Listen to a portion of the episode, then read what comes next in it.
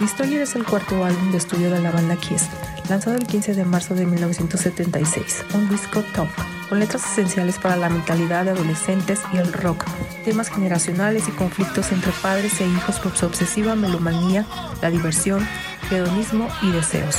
Interesante propuesta con efectos y orquestaciones sin dejar a un lado el estilo hard, La portada estuvo a cargo del dibujante y pintor estadounidense Ken Kelly.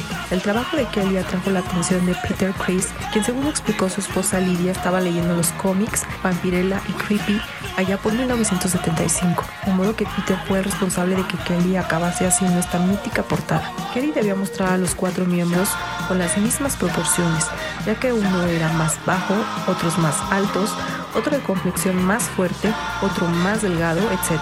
Le pidieron a Kelly un boceto inicial y le dieron un plazo de 30 días para la pintura final. Kelly aceptó, pero pidió ver a Kiss en directo antes para inspiración, ya que no conocía su música ni sabía nada de la banda neoyorquina. Le invitaron a un concierto y le dieron un pase de backstage. Después del concierto dijo que el show le había dejado alucinado. Kelly entregó esa portada, le pagaron y se fue a casa. Y una semana después le comunicaron que el dibujo había sido rechazado por la discográfica, ya que pensaron que la escena era demasiado violenta, con los escombros y las llamas en primer plano. Los edificios ardiendo estaban demasiado cerca del grupo y daba la sensación como si Kiss salieran corriendo después de haberlo arrasado todo. Le pidieron que hiciera una segunda pintura con otro fondo menos agresivo y fue compensado adicionalmente por ello.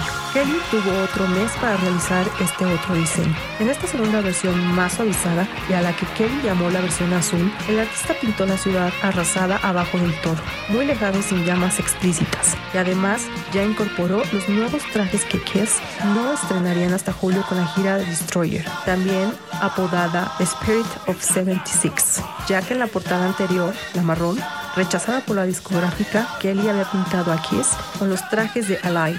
Kelly hizo ambos diseños usando la técnica de pintura al óleo y según él la pintura original de la portada definitiva, que medía en torno a 64 centímetros por 102 centímetros, se destruyó accidentalmente. La tapa es una magnífica evocación caricaturesca a la invasión quisera que se venía con los cuatro reyes del mundo nocturno del glam, enaltecidos en un peñasco de ruido.